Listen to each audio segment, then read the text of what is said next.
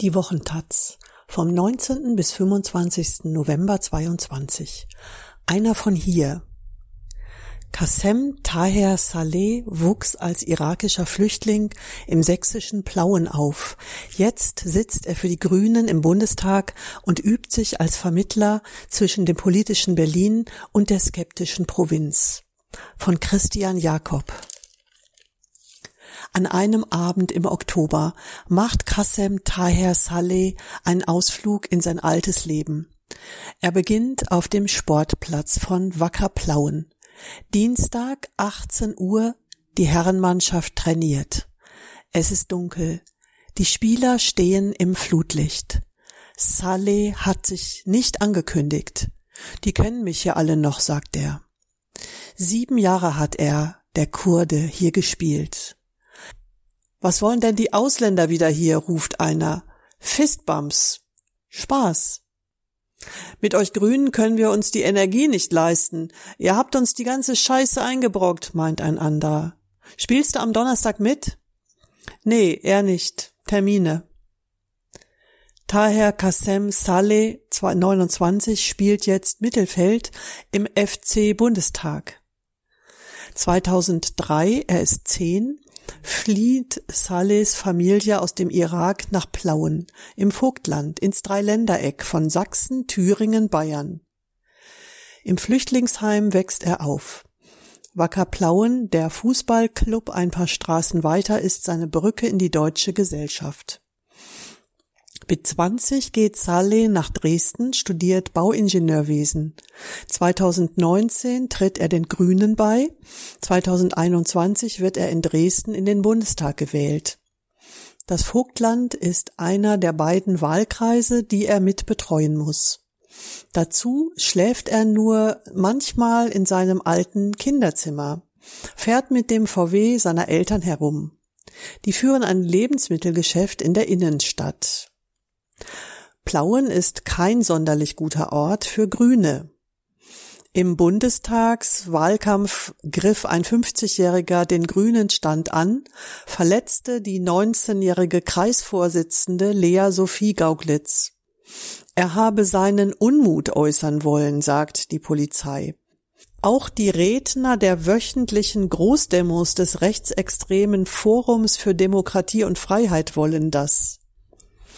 Anfang November giftete der Auftaktsprecher über eine wohlstandsverwahrloste grüne Sekte und ihren rot-gelben Wurmfortsatz, die an die Seelen unserer Kinder und Enkel will, zum Zwecke abscheulicher Experimente. Tausende klatschten begeistert. In Plauen hat die Nazi-Partei Dritter Weg ihre Zentrale und unterhält ein Stadtteilzentrum. 2021 klebte sie Plakate mit der Aufschrift Hängt die Grünen. Gerade eben erst Anfang November weigerte sich ein Amtsrichter deswegen ein Verfahren gegen den dritten Weg zu eröffnen. Das also ist die Stadt, in die Saleh alle zwei Monate fährt, um den Leuten zu erklären, dass die Grünen ihre Sache in der Regierung ganz gut machen. Wie schafft man das? Es hilft, wenn man von hier kommt. Es wird schlimmer dargestellt, als es ist, sagt der Trainer auf dem Fußballplatz über die Energiepreise. So sieht man, wie sehr man im Überfluss lebt und was man einsparen kann. Die Solaranlage fürs Vereinsheim ist bestellt. Früher nach dem Training war eine halbe Stunde das Licht an. Jetzt machen wir es direkt aus. Warum nicht? Ist doch gut. Haben ja auch keinen Bock auf fette Nachzahlung. Ja, schade, dass es einen Krieg braucht dafür, sagt Saleh. Und später auf dem Weg zur Pizzeria, das hat mich überrascht, dass es hier ein Umdenken gibt. Der Schwatz auf dem Fußballplatz ist gewissermaßen das Aufwärmen für einen Termin am nächsten Tag. Wegen dem ist Saleh eigentlich hier. Der Krisenstab der Stadt Reichenbach sieht die Energiepreise nicht so locker wie der Fußballtrainer. In einem offenen Brief an Robert Habeck fordert er bedingungslose Versorgungssicherheit und Verhandlungen mit Russland.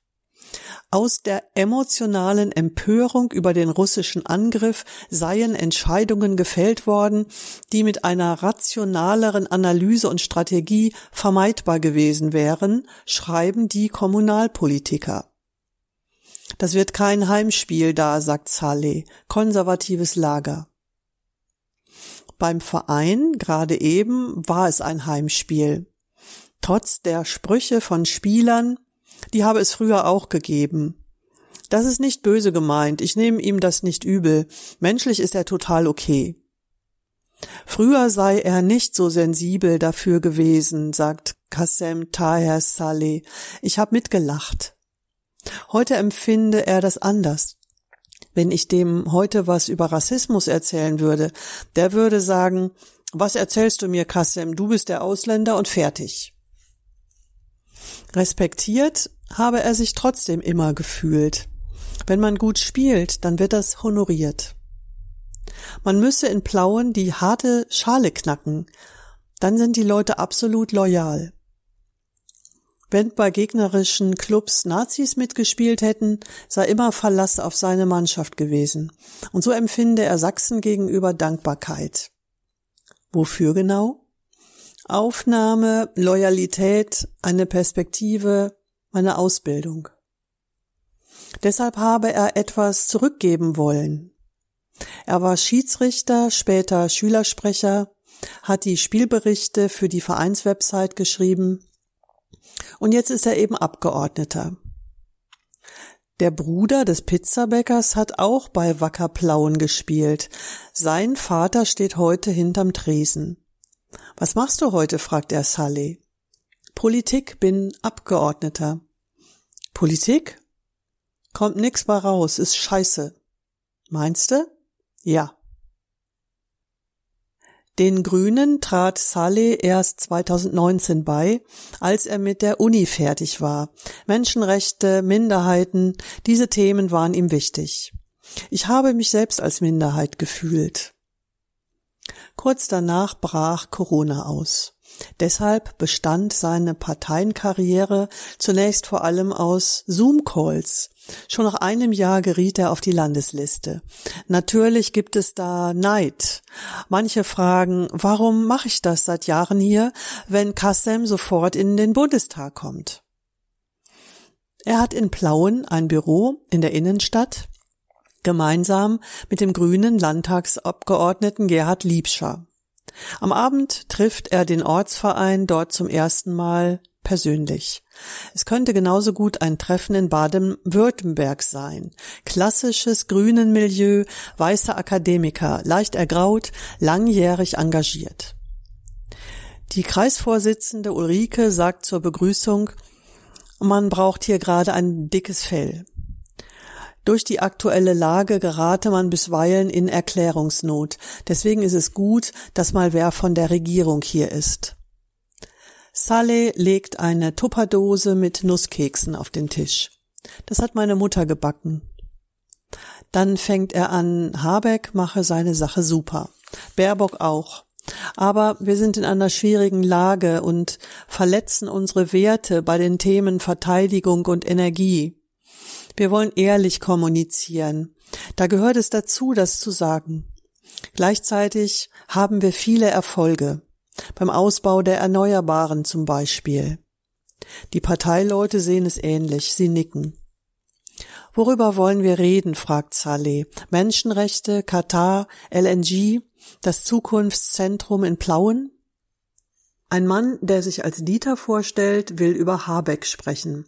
Erst war er sehr kommunikativ, jetzt taucht er ab, nach dem Crash mit der Gasumlage. Jetzt sieht er auch körperlich nicht mehr so gut aus. Ich mache mir ernsthaft Sorgen um ihn. Ein anderer sagt, er habe Habeck live auf dem Parteitag gehört. Schlapp und müde sei der gegenüber der Annalena gewesen. Der Mann ist so in die Ecke gedrängt, der kämpft wie ein Löwe. Und dann stellt sich der Lindner hin, als wäre er der nächste Kanzler, sagt der Mann. Vielleicht ist der Robert zu defensiv. Wie gut ist sein Backoffice? Hat er da Idioten sitzen? Saleh erzählt von der Dreier- und der Sechserrunde der Koalition und davon, wie Habeck übel mitgespielt worden sei und mit der Gasumlage. Die FDP macht immer schon abgesprochene Sachen wieder auf. Das ist extrem kraftraubend.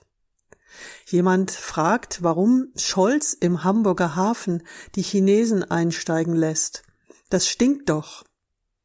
Saleh hat auch darauf eine Antwort parat. Man müsse den Sicherheitsbegriff erweitern und auf kritische Infrastruktur fokussieren. Das ist eine typische Politformel, aber sie ist nicht falsch. Und wie will man ganz ohne Stanzen durch solche Tage kommen, an denen man alles Mögliche erklären soll? Man ist ja schließlich von der Regierung. Über viele Themen haben die Leute hier schon diskutiert. Da war Saleh noch gar nicht geboren.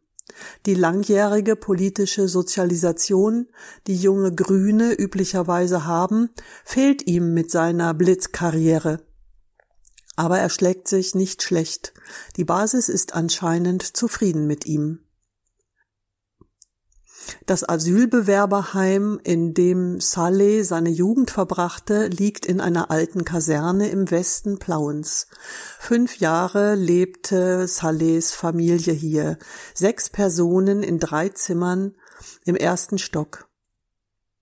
Deutschunterricht gab ihnen eine Ehrenamtliche im Keller, auch sie eine Grüne.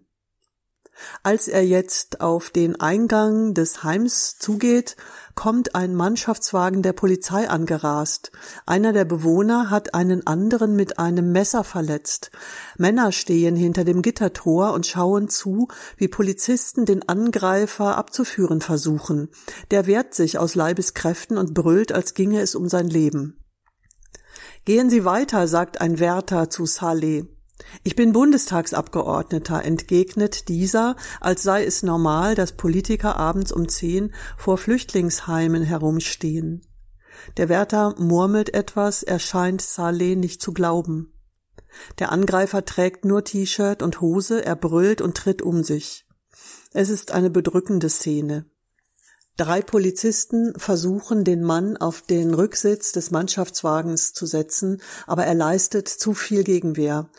Sie zerren an ihm, schlagen ihn aber nicht. Vielleicht liegt das an Salehs Anwesenheit. Das wird hier nichts. Den kriegen wir nicht gewahrsamsfähig, sagt einer der Polizisten. Sie entscheiden, ihn von Sanitätern abholen zu lassen. Es ist wohl nicht die schlechteste Entscheidung. In einem Krankenhaus scheint der Mann zweifellos besser aufgehoben als in einer Zelle. Saleh beobachtet alles schweigend. Ein bisschen retraumatisierend sei die Situation für ihn gewesen, sagt er später, denn früher gab es das hier auch, wobei die Polizei damals viel offensiver, viel aggressiver gewesen sei. Die kamen nachts immer mit Schäferhunden rein. Die Familien hätten sie okay behandelt, am schlimmsten sei es alleinstehenden Männern ergangen, aber sowas als Kind dauernd ansehen zu müssen, ist schon schrecklich. Für seine Eltern sei das Leben in der Asylunterkunft hart gewesen. Man kommt, spricht die Sprache nicht, hat keinen Alltag. Ich hatte schon Alltag mit Schule und Fußball, aber meine Eltern haben gelitten ohne Ende, hatten Depressionen. Sein Bruder habe Medikamente gebraucht. Ihm ging es psychisch so schlecht, dass die Familie 2008 in die Wohnung ziehen durfte, in der sie heute noch lebt, obwohl ihr Asylantrag noch gar nicht durch war. Erst 2011 sorgte ein Härtefallantrag für ein Bleiberecht. Seine Mutter war im Irak Lehrerin, sein Vater ein Volkswirt, arbeitete beim Zoll. Mit ihrem Lebensmittelgeschäft kämen sie heute zurecht, aber sie konnten in Deutschland erst spät anfangen zu arbeiten. Altersarmut ist da auch ein Thema, sagt Saleh. Als seine Eltern hörten, dass er in die Politik gehen wollte, waren sie dagegen. Konzentrier dich auf dein Studium, haben sie gesagt. Aber schließlich wurde er eben doch Abgeordneter und lud seine Eltern in den Bundestag ein. Sie waren sogar stolz, ohne Frage. wenn er schon mal mit einem Reporter in der Stadt unterwegs ist, in der er aufwuchs, gibt er gern eine kleine Führung. Der Skate Shop, da waren alle cool, fresh, gestylt, stabile Jungs, die sprayen und Hip-Hop mögen. Und sie waren immer klar gegen Rassismus, sagt Saleh. So sei der Laden ein Safe Space für ihn gewesen. Etwas weiter, die Straße hinunter, liegt das islamische Zentrum Al-Muhajirin. Nazis haben das Gebäude schon mehrfach mit Schweineblut und Schweineköpfen geschändet. Jahre nachdem Saleh Plauen verlassen hatte, wurden Salafismusvorwürfe gegen Prediger des Zentrums laut. Als Jugendlicher hatte er hier Koran und Arabischunterricht. Meiner Mutter war das extrem wichtig. Ich hatte damals überhaupt keinen Bock drauf. Er betet nicht, verzichtet aber auf Schweinefleisch und Alkohol, hält den Ramadan ein, weil mich das immer wieder zurück zu meinen Wurzeln bringt. Die Straßenbahnhaltestelle, da saßen immer alle.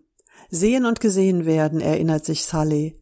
Meine Eltern haben gesagt, hey mein Sohn, bleib zu Hause. Aber ich wollte auch cool sein, dazugehören. Anderen stand dafür der Alkohol offen, für ihn blieb der Hip-Hop. Massiv, Bushido, Sido, Hose in den Socken. Dieser Style scheint bei ihm noch heute durch, mit einer Frisur wie beim Rapper Haftbefehl und auch diese bestimmte Art zu sprechen glimmt manchmal auf. Er habe selbst mal gerappt, sagt Saleh aber das ist zum Glück bei MySpace verschwunden. Die Westseite der Altstadt liegt auf einem Höhenzug mit Blick auf die waldigen Hügel des Vogtlands. Seine Eltern hätten immer betont, wie schön es in der Region sei. Die waren happy, dass wir nicht in einer größeren Stadt gelandet sind, wegen Drogen und so. Salehs einstige Schule liegt in einem Plattenbauviertel. Im Musikzimmer warten Jugendliche auf ihn. Er ist zu einer Fragestunde gekommen. Seine frühere Informatiklehrerin legt ihm eine Hand auf die Schulter und fragt, wie alt bist du jetzt? Die Direktorin scherzt, da merkt man, wie alt man selber ist. Sie ist offensichtlich stolz auf ihren früheren Schüler. Saleh trägt einen weiten Pulli, bunte Sneaker, bunte Socken. Das Einzige, was die Seriosität des Worts Bundestag verströmt, ist eine braune Wildledermappe für sein iPad. Er schildert seinen Werdegang und schließt den kleinen Vortrag mit den Worten Die Plauener haben mich immer unterstützt. Dann fragt er in die Runde Worüber wollt ihr reden? Klimakrise, Zocken, Cannabis? Für Jugendliche eine ausnehmend passende Ansprache. Und äh, sofort kommen die ersten Fragen. Wie viel verdienen Sie? Er rechnet vor, dass ihm von den 10.000 Euro Diät nach allen Abgaben, auch an die Partei, etwa 4.000 netto bleiben. Viel Geld. Die Schüler nehmen es regungslos zur Kenntnis. Dürfen Sie irgendwas nicht sagen in der Öffentlichkeit? Nein, ich bin frei. Am Vortag war er schon mal hier in der Schule in einer anderen Runde. Die Lokalzeitung Freie Presse hat einen Artikel darüber geschrieben. Haben Sie mal gekifft? lautet die Überschrift. Die Direktorin hält den Artikel hoch. Es gab bessere Fragen, sagt sie.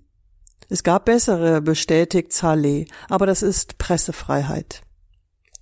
Die Schüler finden allerdings, dass keine bessere als die Frage nach den Marihuana gibt. Also, wie war das erste Mal, als sie gekifft haben?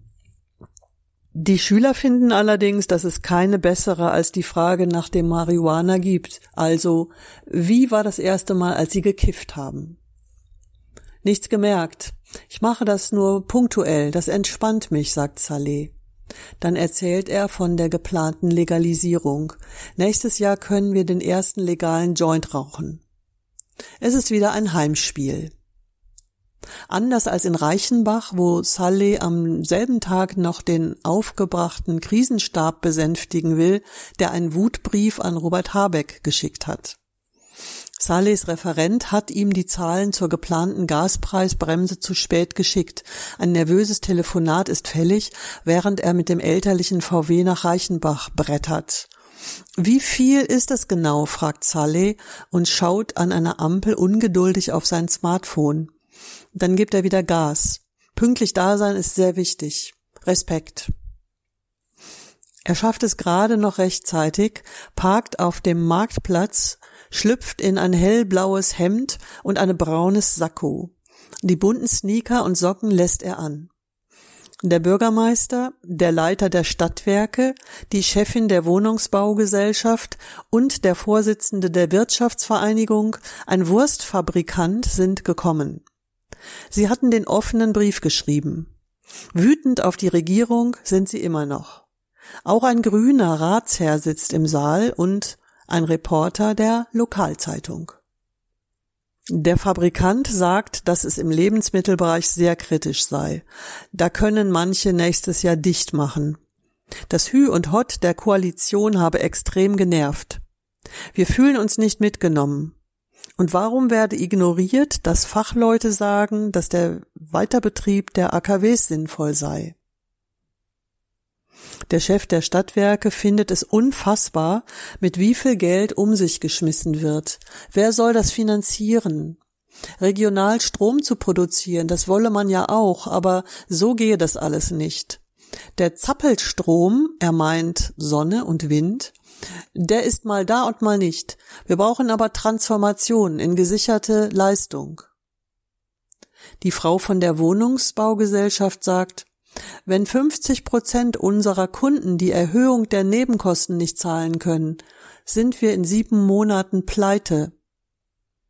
Saleh erwidert, dass er als Bauingenieur im Bundestag im Bauausschuss sitzt, dass er aus Plauen stamme und seine Eltern auch nicht viel Geld hatten.